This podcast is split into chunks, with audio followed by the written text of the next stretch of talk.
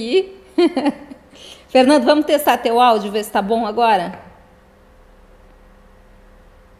Deixa eu ver, fala aí comigo. Tá ouvindo? Hum, ele tá com bastante interferência, sabe? Como se tivesse um Agora, tá telefone próximo, alguma coisa que desse interferência assim. Não tá. Deixa eu aumentar. É, Tá muita interferência? tá, ele atrapalha. Mas eu acho que a gente consegue fazer. Vamos tentar, deixa eu ver. Tá.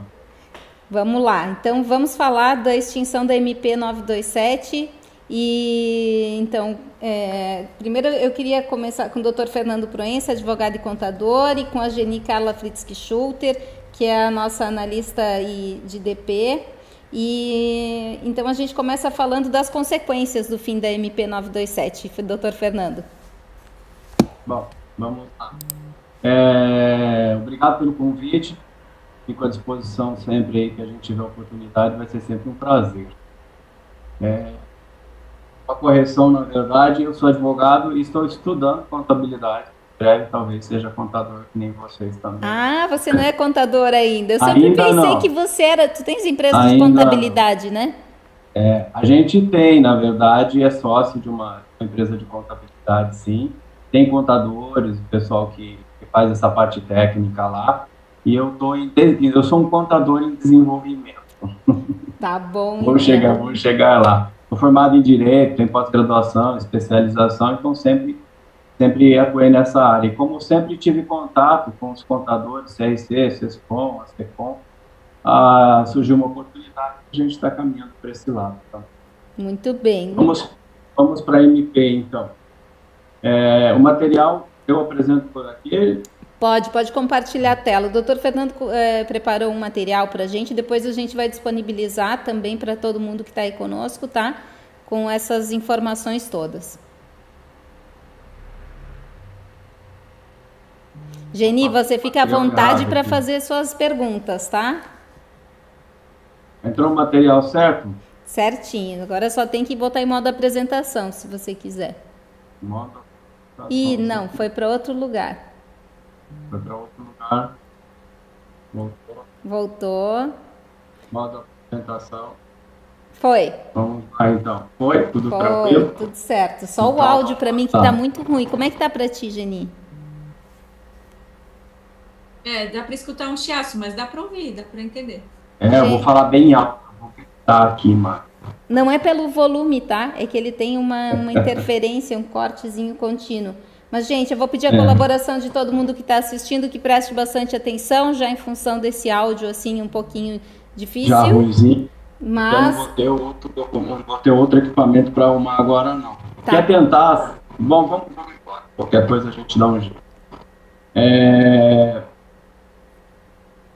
Bom, MP, né? Dúvidas aí sobre a MP 927.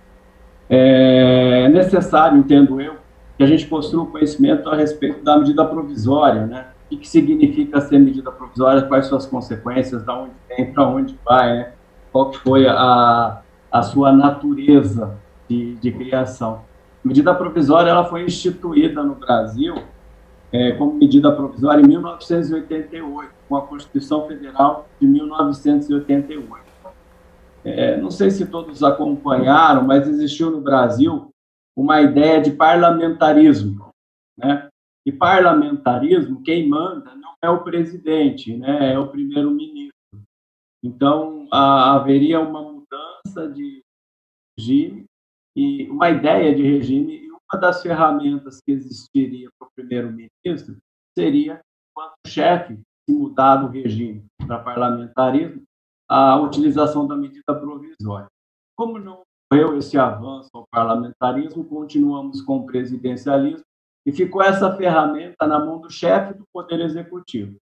Então, tem na Constituição Federal, no artigo 62, a determinação da, da influência da medida provisória em caso de relevância e caso de urgência, o chefe do Poder é, Executivo hoje no Brasil, o presidente Jair Bolsonaro Messias, né, o nosso grande, ele pode, vamos colocar entre aspas, não é essa a função dele, legislar.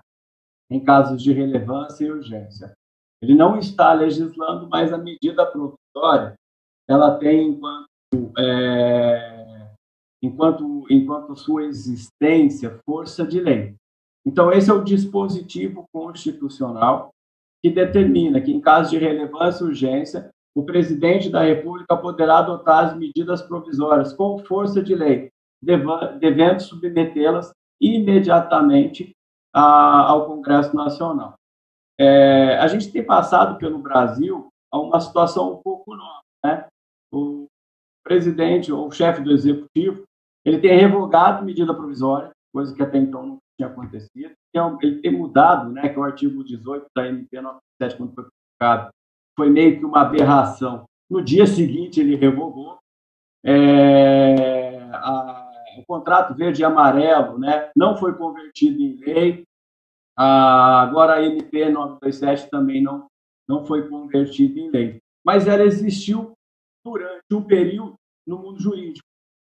E também houve a regulamentação, agora em 2001, porque de 1988 até o ano 2000, muito por conta do Fernando Collor, na época, que publicava muita medida provisória, tiveram muitos problemas com relação a qual seria, qual seria a eficácia jurídica da medida provisória. Porque se ela existe num dado momento de, de tempo e depois ela deixa de existir, como que eu aplicaria essa função, a função dessa medida provisória? E aí tem uma, parágrafo terceiro, né, que as medidas provisórias perderão a sua eficácia desde a sua edição, se não forem concedidas no prazo de 60 dias, prorrogável por mais, por mais 60, e não editado, e aí obrigando o Congresso Nacional a editar um decreto legislativo para regulamentar isso.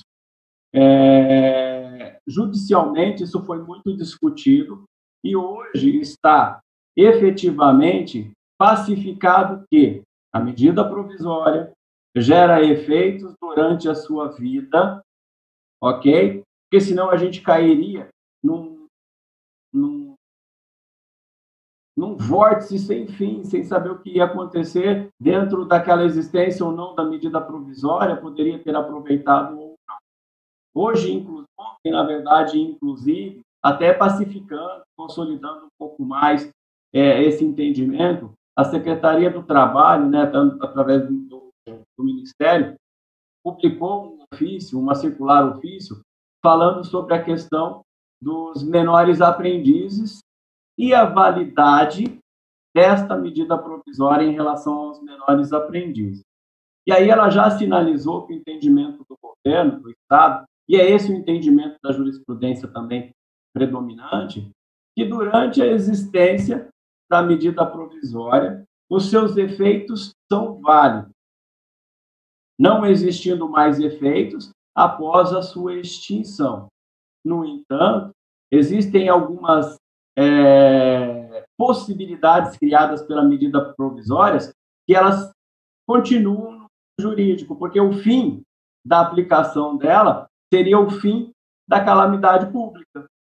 E a calamidade pública ela ainda não apontou aí, ah, vai acabar o mês que vem ou não estão achando que talvez até o final do ano. Pode ser que isso é, se prorrogue, né? Segunda onda de Covid, segunda onda de gafanhoto, o apocalipse está chegando. A gente não sabe até onde vai essa, essa calamidade pública, se é que ela vai acabar um dia. Mas só para a gente entender, medida provisória, então, ato do Poder Executivo, chefe do Poder Executivo, que tem, sim, validade durante o período de, de existência, e se por algum motivo, seus efeitos perdurarem dentro daquele período, no nosso caso, a calamidade pública, ela vai continuar existindo. Lembrando que pode ser que o Congresso Nacional publique esse abençoado decreto legislativo. E aí eles podem fazer interpretações diversas, porque eles é que vão regular essa situação. Das outras medidas provisórias que não é, publicação de decreto legislativo e regulamentação pelo Congresso Nacional, continuou-se aí efetivamente na, na, na, eficácia da medida provisória pelo tempo que ela existiu. Então, dito isso, ela não foi prorrogada no dia 19 do venceu e expirou o prazo da medida provisória 927.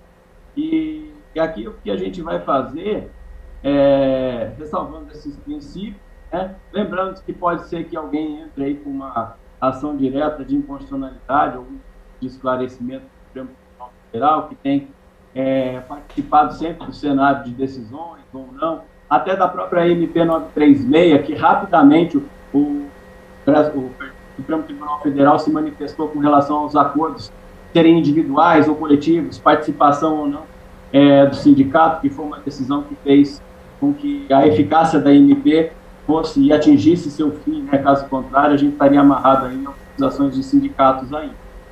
Bom, então essa é a, a medida provisória. É...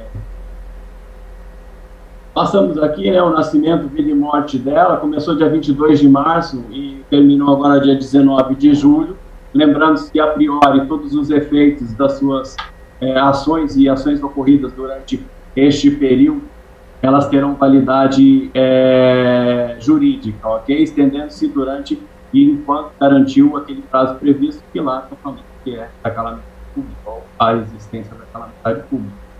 Primeiro assunto que a gente fala aqui hoje é sobre a questão do teletrabalho, que foram as alternativas, o que o Estado viu.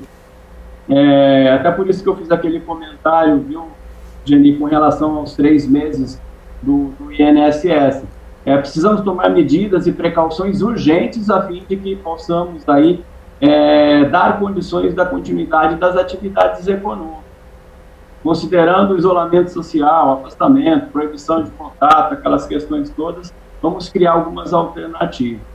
A respeito do teletrabalho, o que, que ele criou com relação ao teletrabalho? Lembrando-se que em novembro de 2017, é, com a reforma trabalhista 13467, já havia sido criado o teletrabalho.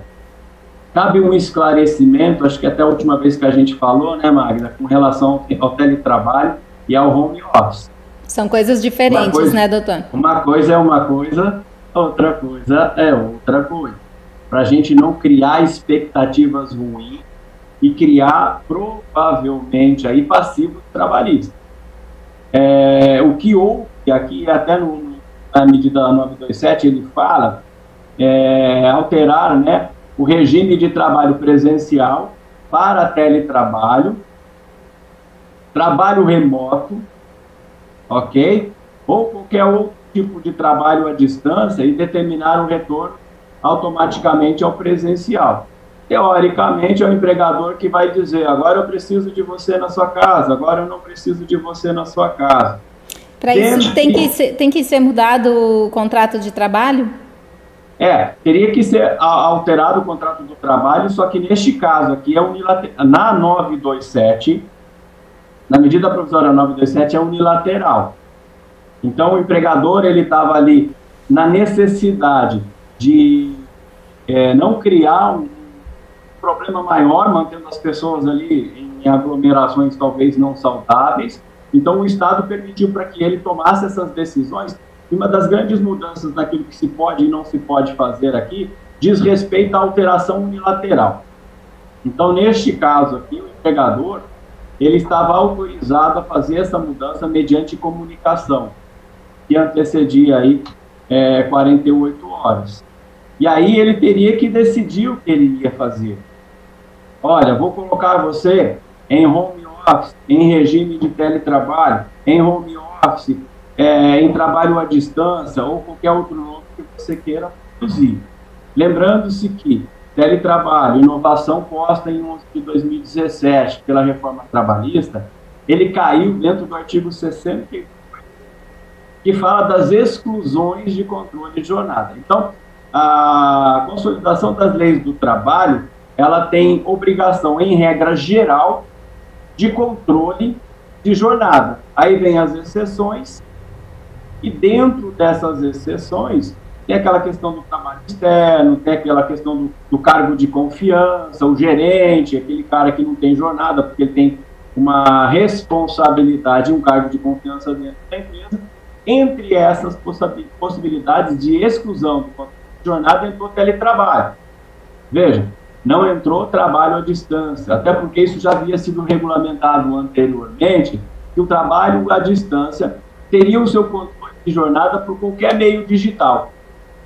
Então, se você tem um, um sistema, é, se você tem o WhatsApp, foi é, motivo de muitas decisões na Justiça do Trabalho, dizendo e caracterizando hora, hora extra, né? E até a medida provisória, ela ficou, ela trouxe que, que no, no tempo utilizado pelos mecanismos é, de controle, WhatsApp, grupo e etc., não seria caracterizado como jornada. Isso é a medida provisória 927. Que eu estou falando de sempre, sempre atento a isso. Eu estou falando de home office e eu tenho as modalidades de home office. Teletrabalho não tem controle de jornada, está dentro da exclusão.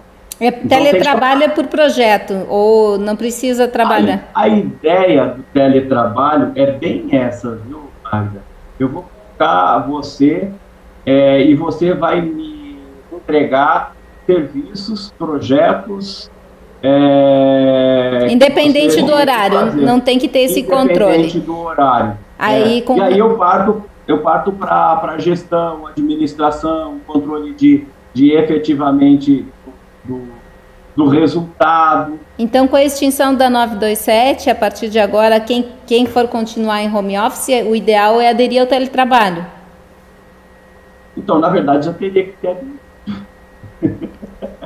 É, Porque, veja só, eu tenho aqui as três alternativas. Alterar, alterar o regime de trabalho presencial para teletrabalho, trabalho remoto ou tipo de trabalho é, à distância e determinar o retorno ao regime de trabalho. Então já era, na verdade, para ser definido isso, lá em 22 de, de, de, de abril, né, se eu não me engano, lá, março. Sim, mas daí usando março, a medida 927, mas agora que não pode mais usar... Sim. Tem faz... Eu posso fazer, eu posso colocar ele, o um empregado hoje, supondo, né? Considerando que todos que, que, que optaram por essas condições eles ainda permanecem em vigor.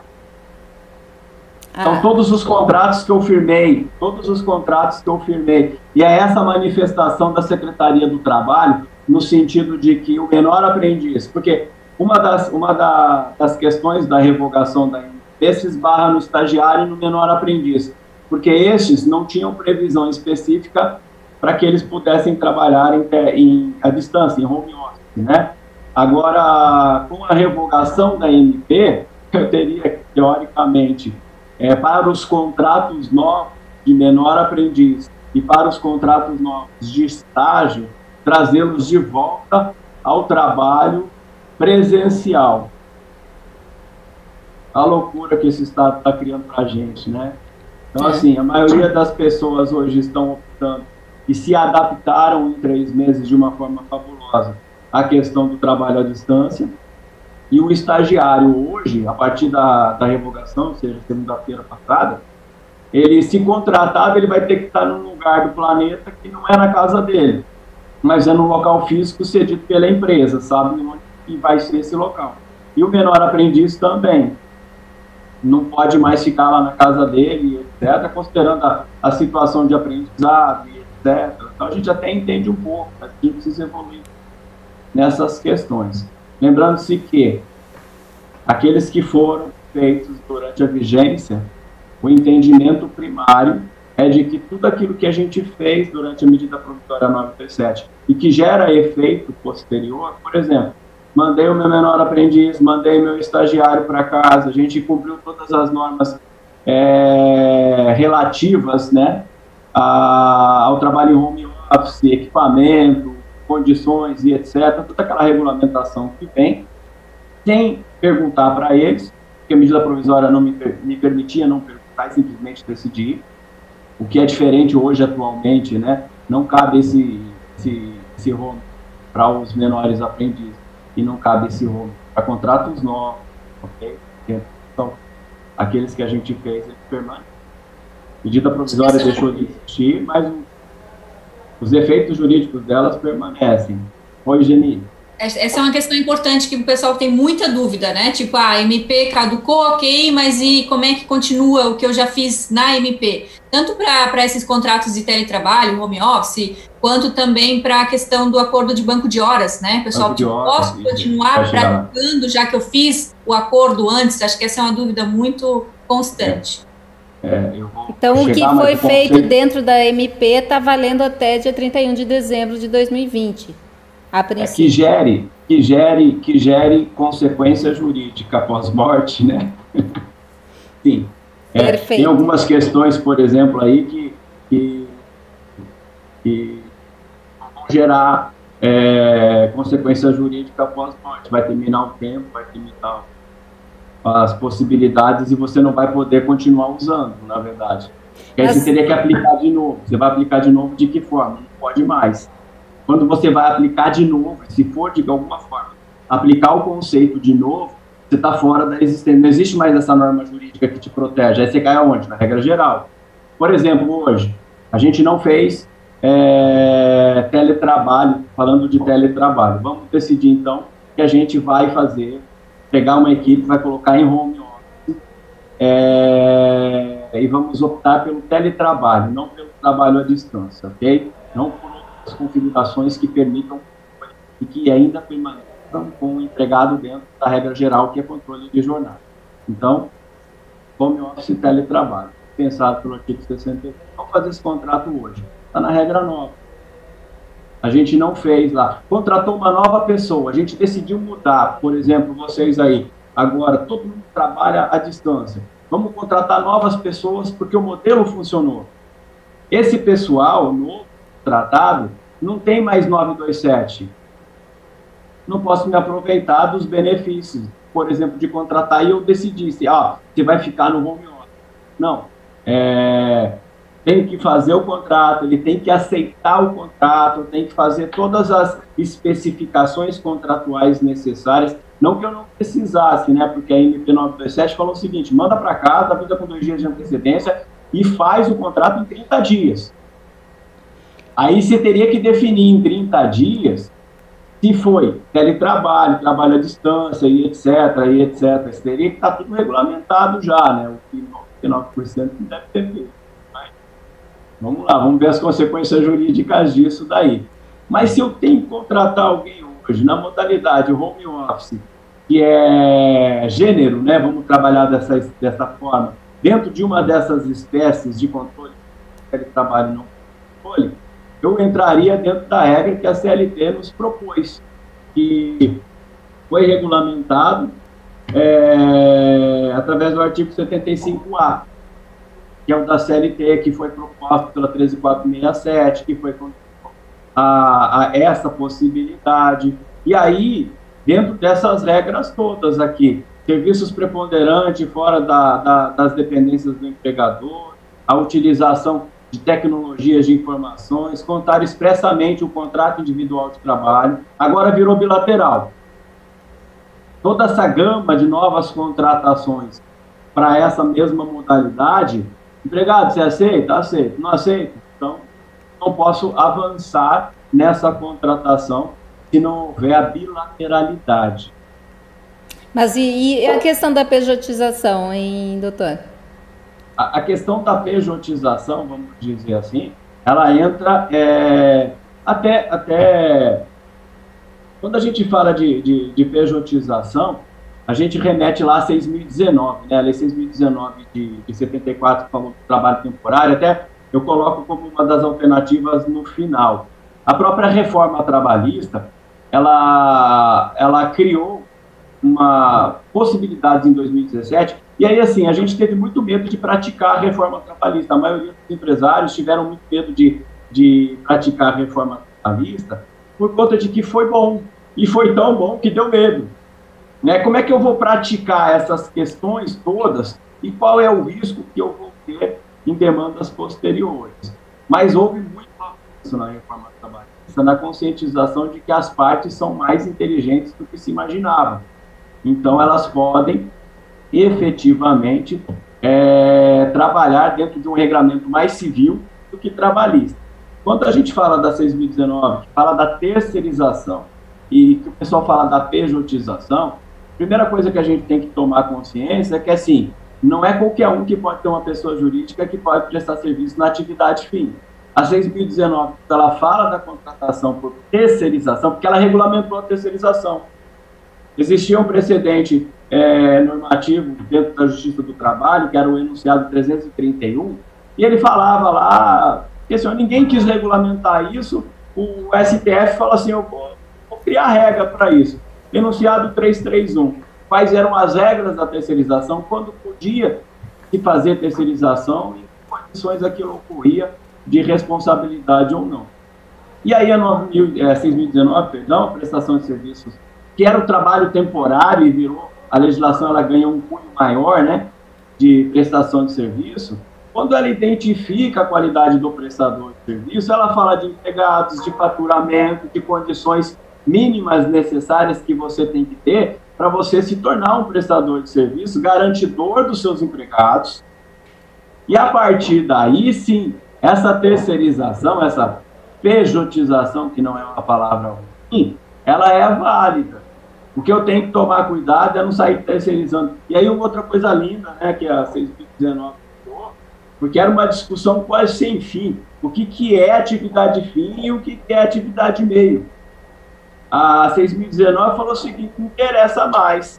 Tudo agora é atividade que pode ser terceirizada, inclusive a atividade fim respeitadas essas condições. Então, lá eu estou falando de criação de empresas, inclusive com capital social mínimo, dependendo de empregados registrados, vejam bem. Então, falar para mim que a pejotização por MEI é um negócio bacana, você pode ter sério problema, né? Porque o microempresário individual, ela é uma pessoa física é, entabulada de pessoa jurídica, que, no meu ponto de vista, a mesma coisa que o IL, é uma forma do Estado colocar mordaças e tributar todo mundo para sair, sair esse pessoal daquela zona né, de inexistência e aí, a partir desse momento, ah, eu sou uma PJ, eu posso emitir nota, etc. Então, a pejotização, eu não acho que ela é ruim, eu acho até que ela é boa, tendo novas alternativas, mas uma vez que a própria reforma trabalhista, ela criou um obstáculo à interpretação, os juízes começam a fazer avaliação do quê? O que, que a lei diz? Item 1, 2, 3, opa, o item 3 você não essa questão aqui de capital social e de tipo de empresa, você descumpriu. Então eu tiro você da regra que lhe garante a 6.019, que não gera vínculo, e coloco você na regra geral, o artigo 3 da CLT, que é a habitualidade, que é a contraprestação de serviço, subordinação técnica e hierárquica. Então, você, apesar de ter CNPJ, você é empregado. O CNPJ, ele é nulo, e aí você perde essa possibilidade. Mas dentro das regras certas, viu, Magda? Eu vejo também como alternativa. Até porque hoje, por exemplo, falando até do teletrabalho, né? Que nada me impede, e aí a gente fala um intermitente, nada me impede que eu tenha um intermitente traba, trabalhando através de teletrabalho. E aí a ideia de projeto fica linda, né? Tenho, mando para você. Não tenho, eu tiro de você. São alternativas que as pessoas não pensaram pelo medo de aplicar. É né? porque tem um trauma, né? Tem um trauma, porque é, as empresas elas sempre são processadas, né? E aí esse trauma aí, ele eh, causa... Ele prevaleceu. Lógico. Ele prevaleceu. Como a gente morreu de medo quando a medida provisória foi para o STF, a 936, e corria o risco deles falarem assim, ah, tem que ser por acordo coletivo com autorização do sindicato. Morreu. Eram mais de 5 milhões de acordos na época que estavam sendo questões. Ninguém ia aprovar. Eu, eu, eu enquanto estava aquela discussão, não falando mal das instituições sindicais, eu acho que elas são necessárias, mas necessário também é que se renove a mente delas para esse novo momento. É, eu já estava recebendo cobrança de 3 mil reais para assinar acordo. Falei, Jesus, agora danou, né? Porque meu cliente já está ferrado.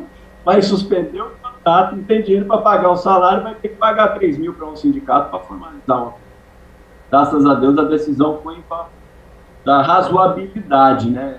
É, relação a 936. Vou fazer uma pergunta aqui da Luciane Feitosa. Aqueles que comunicamos home office de acordo com a MP, hoje preciso fazer um adendo no contrato para teletrabalho ou deixa como está? Então, é, é, veja, a gente tem que sempre fazer a distinção de que office é gênero, teletrabalho é espécie. O que, que você decidiu lá atrás, que eu acho que ninguém pensou, né? É teletrabalho, é trabalho à distância? ou é qualquer outra forma de controle que você tenha de jornada. Então, isso teoricamente teria que ter decidido lá atrás. Porque se você pegar, ó, voltar só um pouco aqui, voltar o que a MP falava, estava escrito na MP, alterar o regime de teletrabalho presencial para teletrabalho, o trabalho remoto ou outro trabalho à distância e determinar o retorno do regime presencial. Isso era automático. Então, eu teria que decidir, no momento em que optei pelo gênero home office, a espécie de contrato. Teletrabalho, artigo 62, exclusão de jornada, de controle. Ou trabalho remoto, que já havia sido regulado há muito tempo, dizendo que qualquer tipo de espécie de, de documento, etc., tal, é, equipamento né, eletrônico consiga regulamentar, ele se serve sim de jornada. Inclusive, teve muitas empresas que foram condenadas em relação a, a esse tipo de coisa. A gente Por fez até aquela live falando sobre isso, é, né? E que a gente deixou bem clara a diferença entre teletrabalho é. e trabalho remoto, né? Isso é Exatamente. muito, muito importante. Por exemplo, se você vai querer cobrar a jornada de trabalho, é trabalho remoto. Se não, isso. teletrabalho. Teletrabalho, exatamente. Exatamente. Porque às vezes a gente, é que nem eu, a gente estava falando sobre é, cargo de confiança, né? E falou, não, não, gerente, aqui é cargo de confiança e etc, tal, mas ele tinha que bater o cartão na hora da chegada, sete horas da manhã. Ele não batia o cartão para sair, porque ele era de cargo de confiança. Então ele era cargo de confiança a partir das sete da manhã. o que não pode, não existe regime híbrido. Ou é ou não, não é. Isso. É, então assim, se você confia, ele vai chegar a 7. Ah, mas ele nunca chegava a 7, então manda ele bater cartão. Você descaracterizou o cargo de confiança e se não chegava no horário previsto, já devia ter quebrado esse contrato a tempo. Doutor Fernando, Teve supondo que eu não fiz o até então eu não foi necessário usar MP 927, não tinha utilizado nenhuma dessas ferramentas, ou eu peguei uma empresa nova, sou uma empresa de contabilidade, peguei uma empresa nova, Quero, a empresa está precisando usar recursos de DP, né, para fazer essa diminuição de custos para a empresa. Quais são as alternativas dentro da, da, da, legalidade que podem ser feitas, né? Tirando a MP 927. É, eu, quando, quando saiu a medida a 13467, que ela falou da reforma trabalhista, é, eu vi que nasceu uma grande oportunidade. Hoje você pode ser analista de contrato dentro do seu DP para verificar dentro das condições que o seu, que o seu, que o seu cliente tem, qual seria a melhor demanda. Olha, é, cabe contrato a prazo determinado, cabe contrato intermitente, cabe banco de horas, cabe jornada reduzida, né, que a gente vai falar um pouco aqui mais para frente também cabe terceirização e prestação de serviço. Então, assim, eu, eu, eu vou ter que fazer, dentro de todo esse, esse pool né, de possibilidades, uma análise da própria atividade do, do empregador. Então, eu diria que o departamento pessoal, a área de recursos humanos, ficou mais inteligente mais necessária. Porque implica, inclusive, no final eu vou falar um pouco, veja você, a legislação me permite hoje pagar prêmio onde não há encargos que sejam encargos é, tributários ou sociais, ou seja, não há fundo de garantia e não há INSS se você criar uma forma de pagamento por metas. É claro que tem que fazer bonitinho o negócio para não ser para não cair numa fiscalização ou numa ação e perder essa possibilidade. Mas é, eu teria 10, 12 alternativas aí, Magda, de, de contratação boas, boas alternativas de, de, de contratação, até se for o caso a terceirização. Muito bom. Então vamos adiante até aí. se for o caso a terceirização. Vamos lá. Contratos antigos, então, permanecem na 927. A questão da. Só para avisar, o seu áudio melhorou muito, viu? Muito, né? Eu acho que ele ficou feliz agora, sei lá. Esquentou o motor. É, vai ver que é isso. Ou seja, fala mais baixo então, né, Magda? Entendi. Para de gritar. Não, não é isso não. Tá ótimo. então tá bom. A segunda, a segunda possibilidade da MP, né, que foi com relação à antecipação de férias individuais.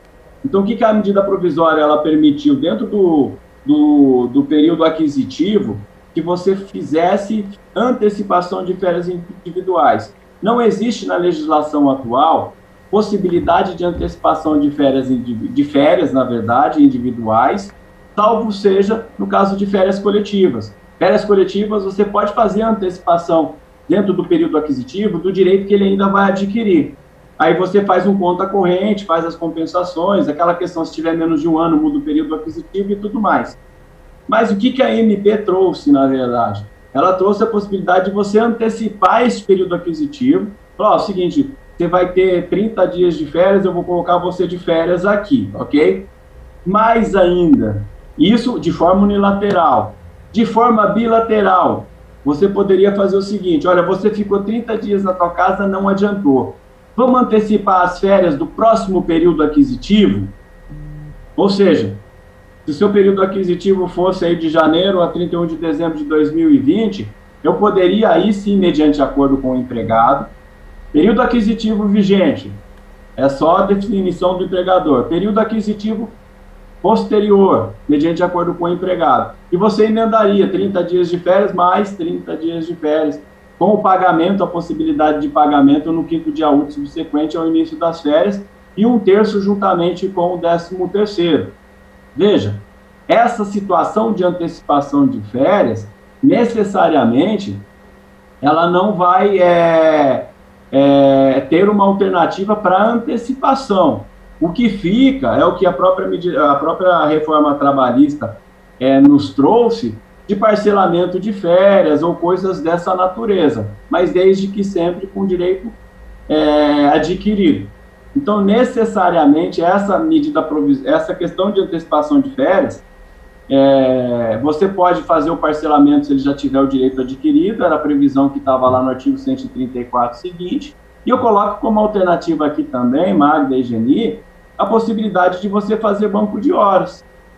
Ainda existe a possibilidade de você fazer banco de horas, de acordo com o artigo 59 da CLT, que você pode fazer por acordo individual, Ô, meu amigo, veja, ou eu mando você embora, né? Vamos lá. Ou, ou vamos fazer banco de horas para você compensar lá na frente. Lembrando-se que é um acordo novo, não é um acordo mais feito de acordo com a medida provisória. A medida provisória permitia você fazer compensação em 18 meses após a cessação da calamidade pública. Este acordo novo, ok? Ele vai existir e você tem que fazer por um período máximo de seis meses. E dentro desses seis meses você tem, por acordo individual, que se resolver. Então, ah, você não vai trabalhar os próximos dois meses e depois você é, volta e continua trabalhando. Lembrando que a medida provisória 936 foi convertida em lei, às vezes você pode suspender o contrato, né? reduzir a jornada, sem necessariamente ter que ficar aplicando em banco de horas. Eu tenho dois ou três clientes aqui que a primeira medida que eles tomaram, até por causa daquela confusão da, da aliás, não é nem por causa da confusão da 936, né, porque a 936 veio depois, mas a primeira medida que eles tomaram, colocaram todo mundo de banco de horas, ficou lá quase três meses parado com banco de horas, agora ela tem um problema lascado, como que ela vai compensar esses três meses parados, né? Lembrando que ela já faz a compensação do sábado durante a semana, então já não pode trabalhar mais duas horas. Vai ter que trabalhar uma hora e doze, né? Que é aquela coisa de 44 dividido por 5, dá 8 horas e 48 minutos. Você só pode compensar até 10 horas. Então ela só pode compensar uma hora e 12, não ultrapassando duas e não ultrapassando 10, que é a regra legal, que isso permaneceu. E aí ela tem um problema, né? Porque, primeiro, que nos próximos seis meses, sete meses, esse pessoal vai trabalhar exaustivamente 10 horas por dia. E segundo, que não vai dar tempo de compensar todas as horas que ela tem. ela vai ter um problema muito grande para conduzir. Poderia é que três meses de banco de horas é muita coisa, né, gente? Imagina, eu estou falando de algo em torno de 620, 600, quase 700 horas. Diluídas em uma hora e doze ou duas horas por dia, né? Não Jesus tem Cristo. como. Muito difícil, muito difícil. Mas para essa alternativa da antecipação de férias, ainda resta banco de horas. E se for direito adquirido, a gente tem a possibilidade aí de fazer o parcelamento, que é uma administração dessas, dessa, dessas horas aí. Então vamos Outra dizer assim, questão... se ela usou essas três, esses três meses, acabaram os três meses, ela tem seis meses para repor ou só mais três? Com relação a, ao banco de horas. É. Com Elas... relação às férias, antecipação de férias não tem mais alternativa. A gente falou algumas questões de banco de horas. É, quem fez banco de horas na vigência da MP você vai continuar, no meu ponto de vista, até porque a eficácia desse banco de horas ele vai continuar existindo. O banco de horas continua lá, mas toma cuidado. Você tem até 18 meses para compensar essas horas trabalhadas em banco de horas executados durante a medida provisória, é, é, contratos de banco de horas feitos durante a medida provisória, você vai poder compensar em até 18 meses após o término da estado de calamidade pública. Vamos considerar que vai acabar isso aí em dezembro, né? Então, você vai ter até julho, junho, perdão, de 2022 para compensar essas horas todas que você fizer. Agora, Mas pela você... CLT já não é assim, né? Já não é assim. Se você tiver que fazer, entrou um novo empregado na empresa, por exemplo, uma nova contratação, ou você aproveitou durante esses meses todos suspensão, redução de jornada, antecipação de feriado, férias, você fez essa aplicação de tudo que você podia aí. Foi, ó, primeiro, segundo, terceira, quarta, quinta, mas não aplicou banco de horas. Vou aplicar banco de horas hoje. Hoje não tem mais MP. Caiu na regra geral. Banco de horas hoje, por acordo individual de trabalho, pode ser em até seis meses. Então você vai ter que se resolver, por exemplo. Se você ficar mais três meses, aí voltando ao que você falou, a partir de agora, com um novo banco de horas, um contrato de banco de horas novo, ficar três meses em casa, você vai ter mais três meses para compensar esses três meses. Nossa, é só três meses, não é seis meses depois que acaba, né? Não, é a vigência do banco é de seis meses. Entendido. Então, se você ficar três meses parado, vai sobrar três para compensar. Então, não é seis meses após. Essa ideia de seis meses após foi criada pela MP 927. Agora eu já acho que é tudo é. assim, porque eu só vi a, a 927, eu só fui aprender é. essa com a Geni, né? É. Na verdade, na verdade, a compensação banco de horas poderia ser feita anteriormente, até por um ano, mas só com acordo convenção coletiva, acordo ou convenção coletiva com a instituição sindical. 12 meses. O que, que a reforma trabalhista fez? Espera aí, gente. Vamos dar autonomia para as partes. Pode fazer banco de horas diretamente na empresa, né? É, com o empregado. Só que esse daqui dura seis meses. Vocês têm que se resolver na gestão de vocês em seis meses aí. É isso que, que, que seria. Da concessão de férias coletivas, né? As férias coletivas, na verdade, elas poderiam ser é, concedidas por livre arbítrio da empresa, só que ela tinha que comunicar ao sindicato, comunicar ao Ministério do Trabalho com 15 dias de antecedência. O que, que a medida provisória pegou e falou assim, olha, avisa com 48 horas, não precisa comunicar sindicato e não precisa comunicar mais nada. O Ministério do Trabalho. Toca o barco aí. Só que agora, vamos dizer assim, eu não tenho mais alternativas. Então, para concessão de medida de, de férias coletivas, não tem nenhuma outra alternativa. Ou seja, cai na regra geral. Vai dar férias coletivas? Pode, pode, desde que obedeça o que está escrito lá no artigo 139 seguintes da CLT, aquilo que trata com relação às férias coletivas. Tem que avisar com, com 15 dias de antecedência o sindicato, tem que avisar com 15 dias de antecedência o Ministério do Trabalho ou a Secretaria do Trabalho. Pode é, conceder férias coletivas só para um grupo, é, ou para a empresa toda, ou para somente um setor. Aí eu volto à regra antiga de férias coletivas. Então, não tem mais nada para fazer agora com relação a férias coletivas. Esses são os temas que foram tratados é, na, na, na MP, né? A questão também de antecipação de férias e feriados, que permitiu que você é, antecipasse todos os feriados civis para a primeira semana, depois antecipasse é, feriados religiosos por comum acordo e etc. Aí veio o Estado de São Paulo antecipando o feriado de São Paulo, que a gente já tinha antecipado, ficou uma bagunça na cabeça de todo mundo, né? Como é que eu faço essa compensação tal? Mas também essa hipótese de antecipação de feriados, ela não tem hoje na legislação nenhum precedente, nenhuma alternativa. Ficou sem essa hipótese. Lembrando-se o seguinte, né? É, muita coisa aqui pode cair em compensação. Próximo dos feriados, ou você faz um acordo de compensação, ou pode até fazer um banco de horas, onde você consiga fazer aí a compensação dessas horas lá, numa, num regramento específico e etc. Mas de antecipação de feriado sobre essa titularidade, eu não teria efetivamente nenhum é, dispositivo na legislação para aplicar. Banco de horas, já, já como disse, antes de 2017 poderia ser feito mediante a intervenção da instituição sindical por acordo coletivo ou convenção coletiva, tem muitos tem muitas é, convenções coletivas de trabalho que já prevêem a questão do banco de horas e a regulamentação. Em 11 de 2017, criou-se o banco de horas, permitido por acordo individual de trabalho, empregado e empregador. Lembrando-se que empregado e empregador, seis meses, instituição sindical, 12 meses, né? É, aquela questão que você poderia fazer por, por acordo individual, junto com o empregado, para poder compensar isso 18 meses após o término da calamidade pública, vai ficar vigente somente para aquelas pessoas que, durante a, a, a, a vigência da MP, se aproveitaram dessas, desses benefícios aí, né? Aí eles vão guardando para compensar 18 meses. Lembrando-se, eu sempre falo aqui, faz sempre, passa sempre uma análise, né?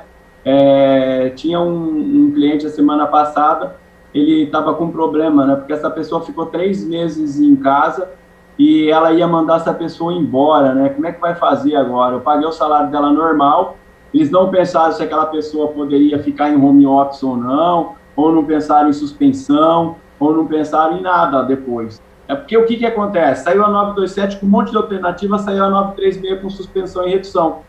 A, a, logo depois, 22 de março, 1 de abril, parecia até que era mentira, ela, de 10 dias depois, eu tinha um monte de novidades. O que, que teria que ter sido feito na época? Análise e aplicação da nova regra.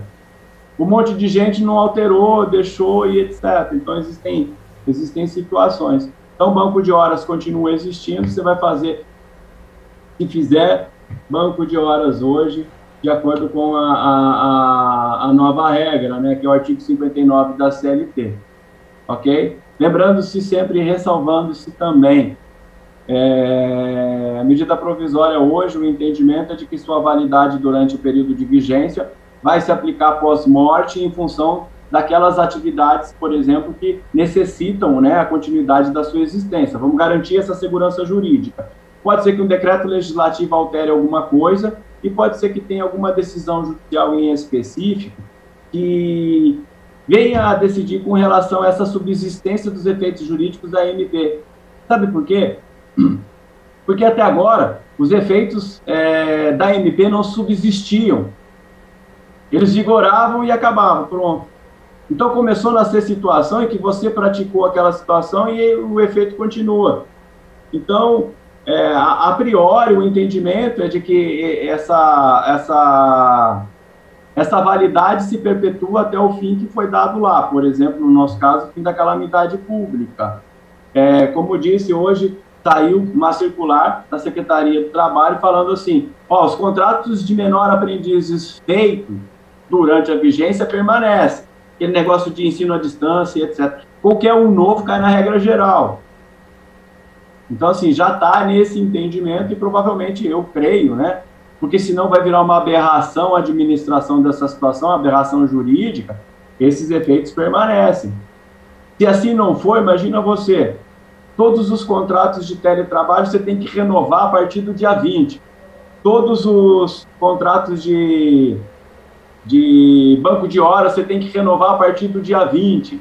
E aí você fica com dois bancos de horas, um novo para permitir seis meses e o outro que continua para compensar lá depois dos 18 meses. Parece maluquice. Eu não descarto essa hipótese, mas é bem remota, ok?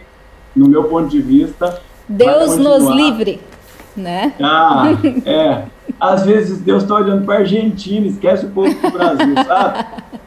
É, porque assim, ele está tão ocupado com essa pandemia no mundo, que às vezes chamam ele aqui, ele foi para lá, passou batido um monte de coisa no Brasil aqui. Meu Deus. Mas eu, Deus nos ajude. Fala, e gente. assim, ó, é, doutor Fernando, e, e, além de que manter, né, manter os acordos que, que foram feitos lá, eles continuam valendo, eu, eu creio também que vai ter algo ainda no sentido do, dessas alternativas, principalmente antecipação de férias, eu acho que o banco de horas e esse teletrabalho, os três que a gente mais falou aqui, porque, a, a, não sei, né, a tua opinião, mas a MP deixaram caducar justamente por causa do FGTS, né, eu acho que foi o principal objetivo em relação a querer dar continuidade ao parcelamento até final do ano, aí não quiseram, enfim, eu acho que o principal ponto foi esse, então, acho válido ter alguma coisa, e espero que eles estejam, não sei se, né, qual a tua opinião sobre isso, mas de ter alguma coisa regulamentada, né, principalmente desses três pontos, que, que foi uma vantagem da MP, né, foi uma vantagem em relação a essas a esse momento que a gente está passando, né? Qual a tua opinião é, sobre? Deu muita autonomia, na verdade. E assim, é, eu não sou pró nem contra o governo, né? Ele é o nosso, a gente não pode fazer mais nada. Mas as medidas que foram tomadas, se você partir por uma análise só daquilo que a gente precisava, a 927, a 936, as medidas de, de de suspensão de cobrança de impostos, de prorrogação, diferimento do fundo de garantia e etc. e tal. É, foram medidas, eu, eu, vejo que tomadas é, no meio do fogaréu, ok? Porque estava um, um, uma bagunça, um pandemônio, ninguém sabia o que ia acontecer, e mesmo assim foram medidas extremamente assertivas. Foram elas que, no meu ponto de vista, mantiveram uma infinidade de empresas. E de é, empregos, né? De empregos, isso, mantidos, né? Tem um número, eu vi esses dias em São Paulo, que 40% das empresas fecharam. Eu acho que fecharam mais por falta de uma assessoria adequada. Porque se fosse perguntar, tinha um monte de alternativa, né? Aonde as empresas tiveram muito problema, e o governo tentou, na verdade, é a questão dos custos fixos. Não sei se vocês verificaram a questão dos aluguéis, né? Porque, assim, tinha muita empresa que não ia ter de onde tirar o aluguel. Então, assim, saiu uma legislação, ia sair uma legislação que, que ia é, legislar sobre isso, mas aí pararam, até no meu ponto de vista, por um motivo certo. Tem gente que depende só daquele aluguel. Como é que eu vou falar que ele não vai pagar o aluguel? Mas era uma questão de assessoria e negociação mesmo. Mas as trabalhistas, as previdenciárias, as prorrogações, as quedas e etc e tal, todas elas, no, no meu ponto de vista, foram muito assertivas. Em, resposta rápida do Estado enquanto executivo e resposta rápida do próprio é, judiciário através do STF, quando falou assim, não, a MP vai funcionar desse jeito, a 936, e acabou, vamos tocar o barco, vamos assinar os acordos, vamos prosseguir. Isso foi muito seguro no meu ponto de vista e rápido. E foi rápido, né? Deixa eu fazer rápido. uma pergunta aqui da Amanda Santos. Tenho funcionários que têm esse banco de horas negativos referente ao Covid-19 que foi firmado com a MP 927. Minha dúvida, final do ano, vamos ter férias coletivas. Quem tiver ainda saldo negativo desse banco de horas, podemos pedir para voltar dois dias antes do término das férias, compensando esses dias do banco de horas? É, eu entendo que são institutos diferentes, viu, Magda? E Geni, se você não entende também. Mas férias é férias, banco de horas é banco de horas.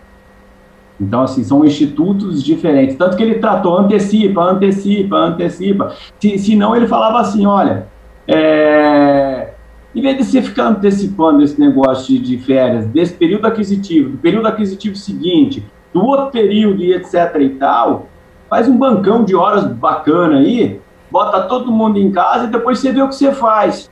Ele falou assim: não, férias é férias, vamos tratar desse jeito.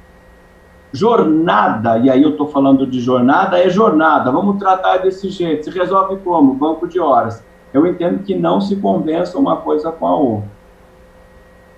Perfeito. Então, é, é, na maioria das vezes que eu vejo esse negócio de voltar uma semana antes das férias, porque tá, isso dá, dá problema, você confunde alhos com bugalhos e aí você provavelmente vai ter uma demanda judicial e vai perder. Porque é uma questão hermenêutica muito simples, né? Instituto é esse, instituto é esse. Pronto. Um é ICMS, o outro é ISS, para quem é tributarista. Não se confunde, não se compensa um com, com, com o outro aí. Bom, restando então essa questão, não sei até que horas que a gente vai, ô, ô Magda, mas eu sou falador pra caramba. É, eu sei. Você vê que demora para esquentar o microfone, demora para esquentar as coisas, mas depois que começa, a gente vai até amanhã falando aqui. Então Você vamos vai aí. controlando. Vamos lá. Da suspensão das exigências administrativas em segurança e saúde do trabalho. Veja, eles deram aqui, essa aqui é uma, é uma, uma questão, por exemplo, que não vai se prorrogar, no meu ponto de vista. É, elas existiram durante a existência da medida provisória. Então, lá, suspensa a obrigatoriedade de realização do, dos ASOS, né? A, a, NR7 lá, o Programa de Controle Médico de Saúde Ocupacional, ele traz os prazos que você tem que fazer o exame admissional, periódico e etc e tal. Foram suspensos. A partir de segunda-feira, todos eles deixaram de ser suspensos ok? Toda vez que você chegar dentro de uma situação dessa, ah, venceu mais um, venceu mais outro, é... você passa a ser obrigado a cumprir essa. Contratou uma pessoa, a pessoa foi mandada embora agora, né? Se, se ela tivesse sido mandada embora na vigência da MP, você conseguiria reaproveitar o ASO, né, o, o, o atestado de saúde ocupacional, aquele periódico, em 180 dias. Hoje você consegue aproveitar se mandar um empregado embora só pelo prazo de 30 dias, que é a validade do ASO, né, do, do, atestado de saúde ocupacional lá. Fora isso, você tem que fazer um atestado novo. Então, assim, essa situação de segurança e medicina no trabalho, ela deixou, quem, quem se beneficiou, se beneficiou. Questão da CIPA, reuniões, treinamentos, tudo aquilo que é obrigatório hoje por qualquer das normas regulamentadoras, elas passam a ser obrigadas a partir de agora. Fica aí fica aí um outro buraquinho, né? Que é o e o que não foi feito durante a vigência da MP, né? Teoricamente, está sobre a eficácia dela ainda lá. Então você segue os prazos, se porventura a suspensão de 180 dias ou não, ou se não começa a resolver esse problema a partir de agora. Pega todo esse pessoal que teve aí a necessidade de regulamentação e começa a resolver a questão de segurança e medicina no trabalho. Até porque um outro, um outro item, esse daqui, na, na, na verdade, a gente não tem uma alternativa que pudesse é, cuidar. E aí, avançando, é, outra questão também da validade, viu, Jenny, com relação a, é o próprio diferimento do, do FGTS. Imagina se o 927 perde a sua eficácia plena e não vale mais nada, todo mundo se ferrou, né? Sim, não tem, não tem muito sentido isso, né? Porque ele é. era justamente daquelas três referências, então... Exato. Então, assim, é uma armadilha. Ah, o fundo de garantia parcelado, esquece, filho. não é mais, né? Ah, por quê? Porque a MB caducou. Você sabe que, que no começo das medidas provisórias era bem assim? As primeiras decisões das medidas provisórias, é, elas eram assim mesmo, decididas no efeito, aquele, aquele ex ex-nunc, que eles falam, ex-tunc, ex-nunc, que ó, deixa de, deixa de ter qualquer validade no mundo jurídico. Mas essa é a insegurança que o pessoal teve, né? Muitos não sabiam que isso tinha mudado e tal, então muita gente ainda. Em relação ao verde e amarelo também, que caducou, Sim. caducou não, né? Caso foi revogado, mas na, é. enquanto ele era MP, ele valia, né?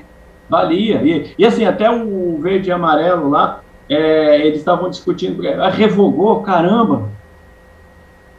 Ele foi mais rápido que o Congresso, né? tipo brincadeira de criança, né? Ah, não vai aprovar, então vou lá revogar antes. Pô, apertou o botão. É, o Brasil, o Brasil é um, um país maravilhoso. É, muitos interesses, né, gente? Olha só, o, o, Gilmar tá perguntando como é que a Geni tá conseguindo ficar tanto tempo quietinho, porque hoje ela tá tendo aula, hoje ela é aluna também, né? Além de professora. Imagina. É que eu não tô dando chance. Né? É que eu não tô dando chance. O Rafa... Falador por excelência. O Rafa está perguntando aqui: atestado médico por Covid, com início em junho e término em julho, posso abater os dias do INSS ou somente os dias de junho?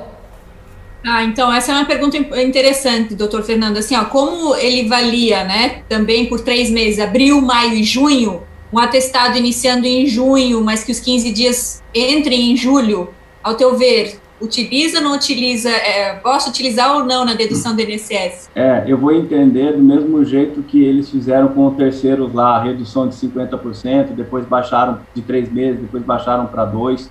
Eu entendo que é nessa lacuna, né? Que é nessa lacuna.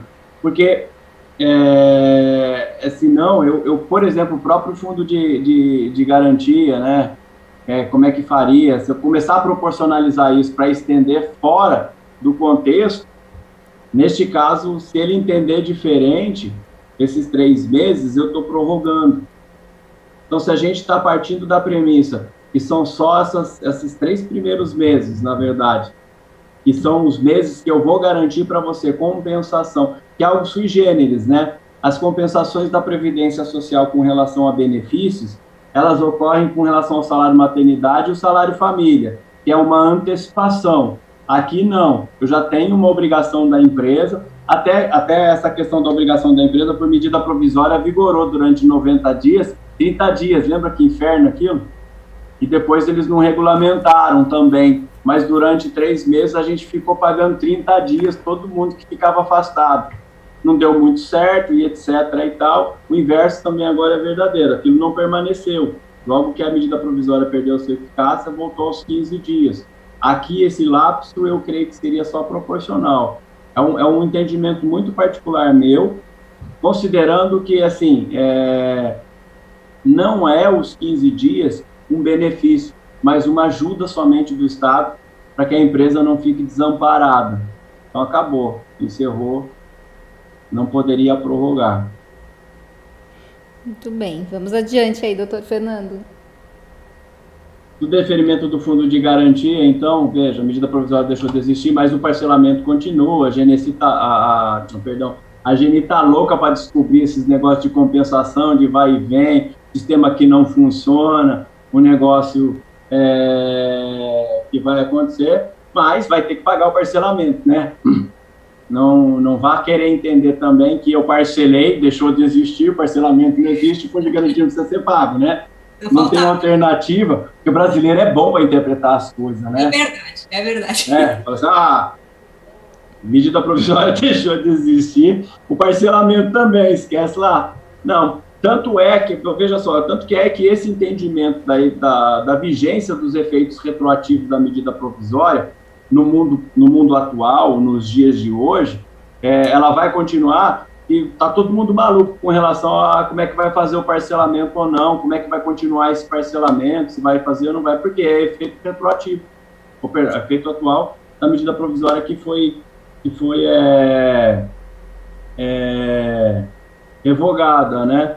assim, outras disposições de, de, de matéria trabalhista, são as suspensões, na verdade, de acordos, é, suspensão do, do fundo de garantia também das CNDs, na verdade, etc.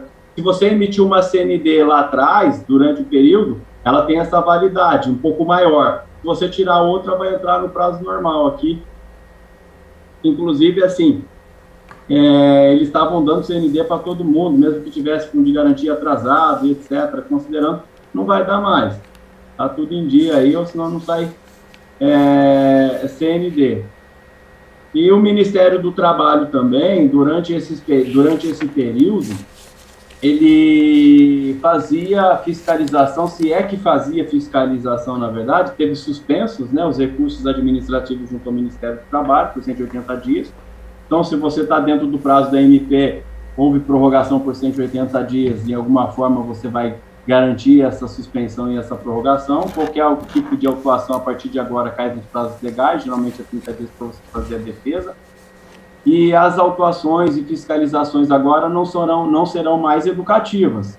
A partir de agora, por exemplo. Essa é a parte um, triste, né? É, não é mais educativo. Por exemplo, a gente contratou um, o menor aprendiz, ok? O menor aprendiz, ele podia ficar em, em, em home pela 927. Agora ele não pode mais. Aí esse menor aprendiz, se o fiscal descobrir que ele não está trabalhando naquele local físico que você vai ter que criar agora para colocar ele, não sei onde é que é, deixa lá na, na tua casa, junto com você no home office, sentado do lado, sei lá. Ele vai ter que estar no lugar físico agora, né? É, você pode ser autuado, porque, ah, Ministério do Trabalho entende que o home office não, não, não cabe a esse caso. É uma aberração que eu estou falando, mas pode até vir a acontecer. Mas, de qualquer forma, vamos dizer assim, é, o Ministério do Trabalho, a partir de agora, deixou de ser educador, passou a ser e voltou a ter suas características de fiscalizador pleno. Ele não vai dar um toquinho, oh, não faz mais isso não, porque senão você vai ter problema. Não temos alternativas, então, com relação a, a essas questões, mas aqui, partindo um pouco para o final aí, para perguntas e tudo mais, é, mesmo com o encerramento da 927, existem, já existiam muitas questões que, que a empresa poderia estar tá, tá praticando. Até a Magda perguntou daquela, ah, qual que é a melhor contratação? Eu diria que cabe uma análise, né? É, depende, né? A resposta de advogado esperto é assim, depende, né? É. Nunca dá uma resposta direta, porque, pelo amor de Deus, no final das contas depende mesmo, né? Ah, quanto que você vai precisar disso? Caberia projeto? Você consegue trabalhar é, para o projeto? Por exemplo, tem um monte de empresa que sofria é, de uma forma desgraçada antes da medida provisória, antes da reforma trabalhista, e eram empresas que trabalhavam em paradas de outras empresas, né? Era um período específico, ela precisava daquela pessoa, mas tinha que manter aquele empregado, porque quando acontecesse essa parada, o contrato de trabalho intermitente veio. O que, que a gente teria, na verdade, hoje aí? A própria Lei 14.020, que permitiu as prorrogações da suspensão, que foi a conversão da medida 936, ainda posso usá-la. Então, são alternativas. Ah, não usei até agora a suspensão, nem interrupção. Ó, então usa. A semana passada eu estava conversando com um cliente que estava com um problema de banco de horas. Eu falei assim, cancela esse banco de horas, suspende o contrato. Puxa vida, é verdade, né? Falei assim, é, é verdade. Então, assim, são alternativas ainda e essa continua em vigor. É, o próprio trabalho intermitente, falando do trabalho intermitente, que é a questão do trabalho por projeto, eu contrato você por um plano, por um, por um, por um período, né? Na verdade, que eu consigo administrar. E veja só, a palavra gestão, ela começa a entrar no banco de horas, ela começa a entrar no contrato intermitente, ela começa a entrar em todas as atividades que eu tenho aqui, porque se eu não me conhecer e não souber gerir o meu pessoal, o tempo do meu pessoal, minhas atividades e como elas são feitas, eu vou começar, eu vou continuar contratando errado, ou vou fazer a contratação certa e vou pagar errado. Recentemente, um cliente quis fazer contrato intermitente, porque queria contrato intermitente e o fez e o cara está trabalhando há seis meses como intermitente. Eu falei, ué, que vantagem que teve você fazer esse tipo de coisa? Teve problema, né? Porque aí tem que fazer é, a apuração por hora, né? Porque o intermitente você tem que fazer a apuração por hora. Eu não sei se ele vai trabalhar um dia, dois dias, uma hora ou quatro meses. Então não cabe mensalista, você põe lá ele como humorista. Aí tem que fazer um monte de, de, de, de pagamento o 13 terceiro e as férias que você tem que ficar pagando todo mês, aquela loucura toda, proporcionalizando. Então, assim, contratou uma boa modalidade, contratou errado, né? A terceirização que a gente tinha falado também, a lei 6.019 previu a contratação na atividade fim. Então, eu posso hoje, é, sempre preservando segredos industriais e etc, e etc, tomando cuidado para não terceirizar tudo da tua empresa, porque o cara, quando terceiriza, ele conhece seu know-how, conhece sua atividade, ele pode abrir a concorrente depois que ele conhecer tudo, né? Então, você, você, você terceiriza tudo, você perdeu o seu próprio negócio, tem que tomar muito cuidado. Própria jornada parcial de trabalho, né? É, muito, se, muito se aprendeu, eu vi nos clientes aqui, nas análises que a gente fazia, que eu conseguia efetivamente o mesmo resultado trabalhando menos tem muita gente, tem muita gente que reduziu lá 25% da, da jornada de trabalho, e engraçado, a produção continuou 100%. Teve gente que reduziu 50%, veja só que perda absurda de, de mão de obra. É, passou a, a, a produzir 100% com 50%. Aí ficou aquela interrogação enorme: meu Jesus Cristo, como eu gastava dinheiro, né? Eu não precisava de 200 pessoas, somente de 100. É, a própria, a próprio resultado do, do, do home office, é, as pessoas estão temos que tomar cuidado, né, sempre. Mas as pessoas reclamam, nossa, parece que eu estou trabalhando mais. É, não para com café, é, apesar de ter a liberdade de tomar café e etc e tal, não fica conversando com a pessoa do lado, não fica trocando ideia, trocando é, figurinha, aquelas coisas todas aquela alegria de sair de casa, encontrar os amigos, né, e festejar durante três horas e trabalhar o restante que sobrou do dia, isso acabou um pouco. Então, assim, a produtividade, é, as pessoas estão trabalhando mais? Não, as pessoas é, em algumas análises que a gente fez, eu não estou falando que todo mundo não, não trabalhava 100%, né?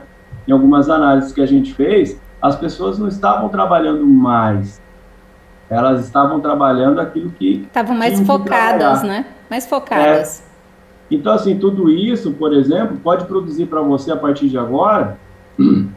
terminou essa questão de jornada reduzida, tá? Não vou poder mais aplicar jornada reduzida, mas eu posso colocar a jornada parcial de trabalho.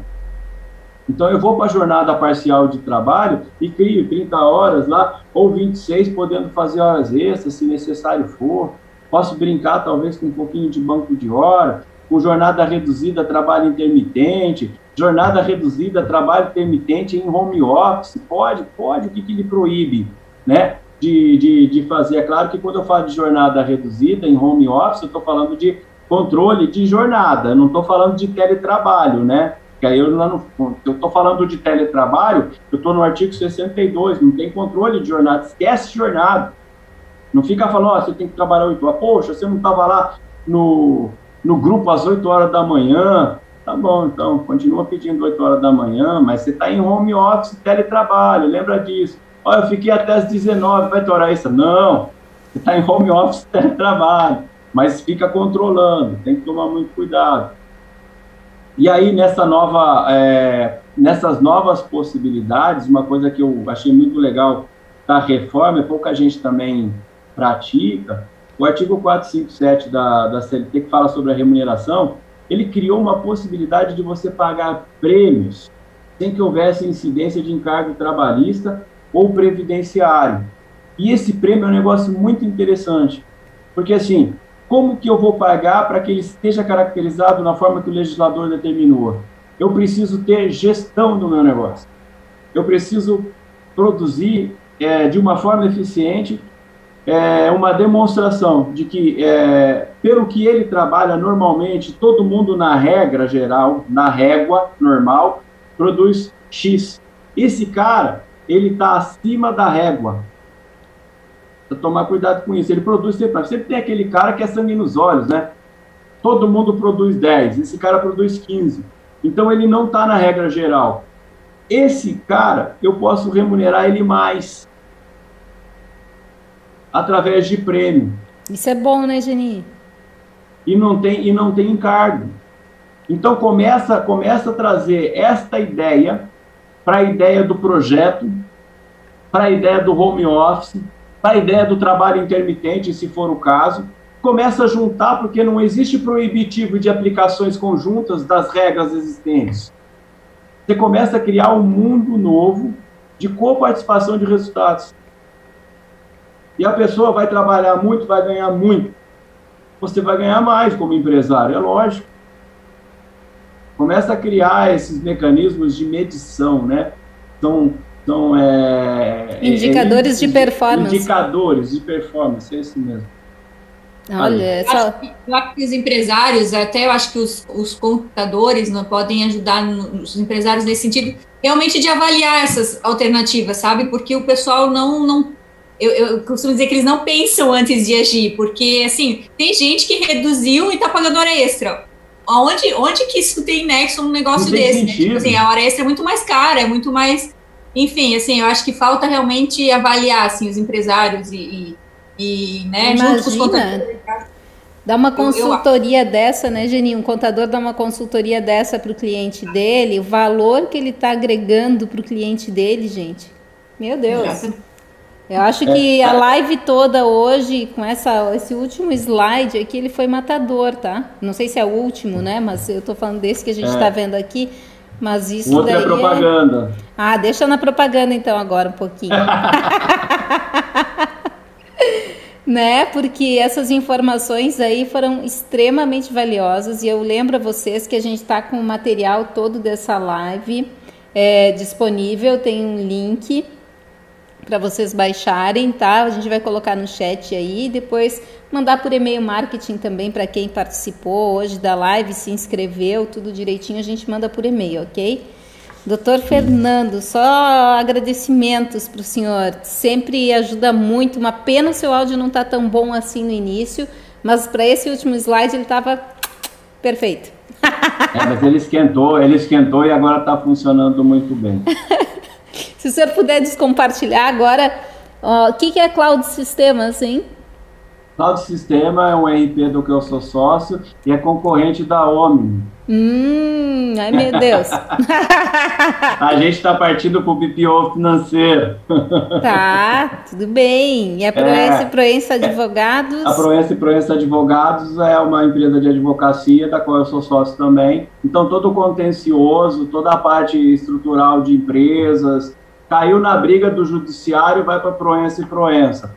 Quer fazer certo, né? Quer fazer bonito, preventivo, fazer é, dos seus contratos, uma forma de você ganhar dinheiro, fazer um contrato certo para a pessoa certa no momento certo, a Proei Soluções tem para você aí, sempre aproximando as pessoas de boas soluções jurídicas e até tecnológicas através da Clouds, que é um sistema de RP completo, desde a parte de indústria, a parte de comércio, a parte de prestação de serviço, e ela faz o que todo sistema de RP, no meu ponto de vista, tem que fazer, ela produz e acaba com o trabalho do contador.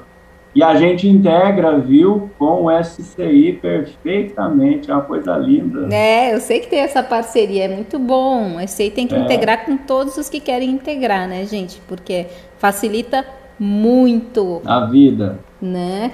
Então, deixa eu só pedir para o senhor descompartilhar para a gente dar o, se despedir do público aqui. Gente, eu quero lembrar que amanhã, quinta-feira, às 16 horas, a gente tem contabilidade delas e com elas, que vai ser muito legal. Vamos falar de gestão de pessoas e convidar vocês para. Eu tentando aqui. Tem um botãozinho vermelho ali escrito. Botãozinho vermelho. Isso. Escrito. Eu não sei o que, mas o meu tá escrito em português. Eu não sei ah, se tá em inglês. Estava na tela do lado. Ah, agora estamos de volta. Estamos Ela aí. na tela do lado. Esse pessoal que uhum. trabalha com duas telas é muito chique, né? Agora tá não, quase é normal loucura. isso, né, gente? Tem gente trabalhando até com mais já. É, três, quatro, cinco. É. Nosso programador, ele tem uma aqui, uma aqui e uma aqui. Eu falo, Jesus Cristo, tá difícil de monitorar essas duas aqui. É isso aí, gente. Eu espero que vocês tenham gostado muito. Eu quero que vocês aproveitem esse conteúdo, tá? Lembrando que a gente está nas plataformas de áudio também. Então procura lá Contabilidade na TV no Spotify e outras plataformas. A gente está com um grupo de reforma tributária no WhatsApp e no Facebook um grupo de mulheres contadoras no WhatsApp e no Facebook do Contabilidade na TV. Então inscrevam-se lá para participar, solicitem a participação para a gente incluir vocês. E a gente quer realmente que os contadores sejam protagonistas da reforma tributária. Isso é, um, é uma questão agora muito importante, né? Se a gente está aí para votação na segunda quinzena de agosto, então daqui a pouco já está aí. Né? A gente já está entrando em agosto, hoje é dia 29 de julho. E as mulheres contadoras, a gente quer engajar essa mulherada porque elas são maioria, mas elas não, não estão ainda exercendo todo o seu potencial, entendeu? E a gente quer encorajar, a gente quer estimular, a gente quer mostrar que sim, é possível sim exercer cargos executivos, é possível ser intraempreendedora e ajudar a empresa que você trabalha de uma forma muito mais legal e se sentir muito mais valorizada. Então, Vamos juntos aí. E os meninos também que quiserem participar das contabilidades delas e com elas, eu sei que nossos maiores fãs são homens lá, tá? É muito legal. e, se, e, sempre a minoria. Aqui, ó, 66% é mulher, 33% homem. É. 33% homem? Só tem eu. Ah! Isso é de 100%, duas mulheres, um homem, 33% sobrou para mim aqui, o que me resta, participação masculina. Não, mas... É, gente... É que o, a gente tem que ter essa coragem, as meninas, de botar a cara no ar mesmo, né? De, de, de, de, se mostrar, porque geralmente a gente tem essa timidez de ficar mais recatada nos bastidores, trabalhar na, na ajuda, mas não quer muito aparecer, né? Porque junto com quando a gente está com o rosto no ar aqui, tem uma responsabilidade muito grande.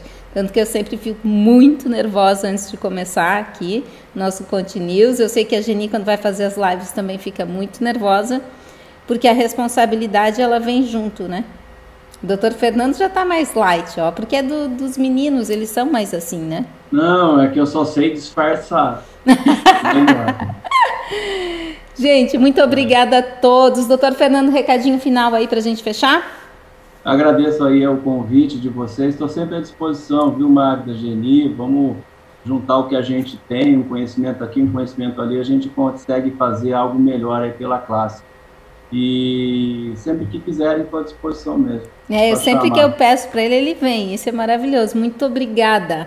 Geni, recado pro pessoal aí, um monte de gente mandando dúvida para você ainda. Ai, tem, né? Tem muita dúvida sempre, mas enfim. A gente vai estar tá aí, daqui a pouco a gente está junto de novo, uma live, né, semana que vem. E é isso, obrigada, doutor Fernando, está sempre também salvando a gente, sempre que precisar, a gente, a gente fez um trabalho junto já, né, Ruth, eu já até esqueci Ruth Show, né, que a gente fez, foi bem é. legal, bem legal. Obrigada, tá Magda, boa noite a todos. Boa noite, gente, até amanhã no Contabilidade Delas e Com Elas, tchau, tchau. Tchau, tchau, tudo de bom, prazer.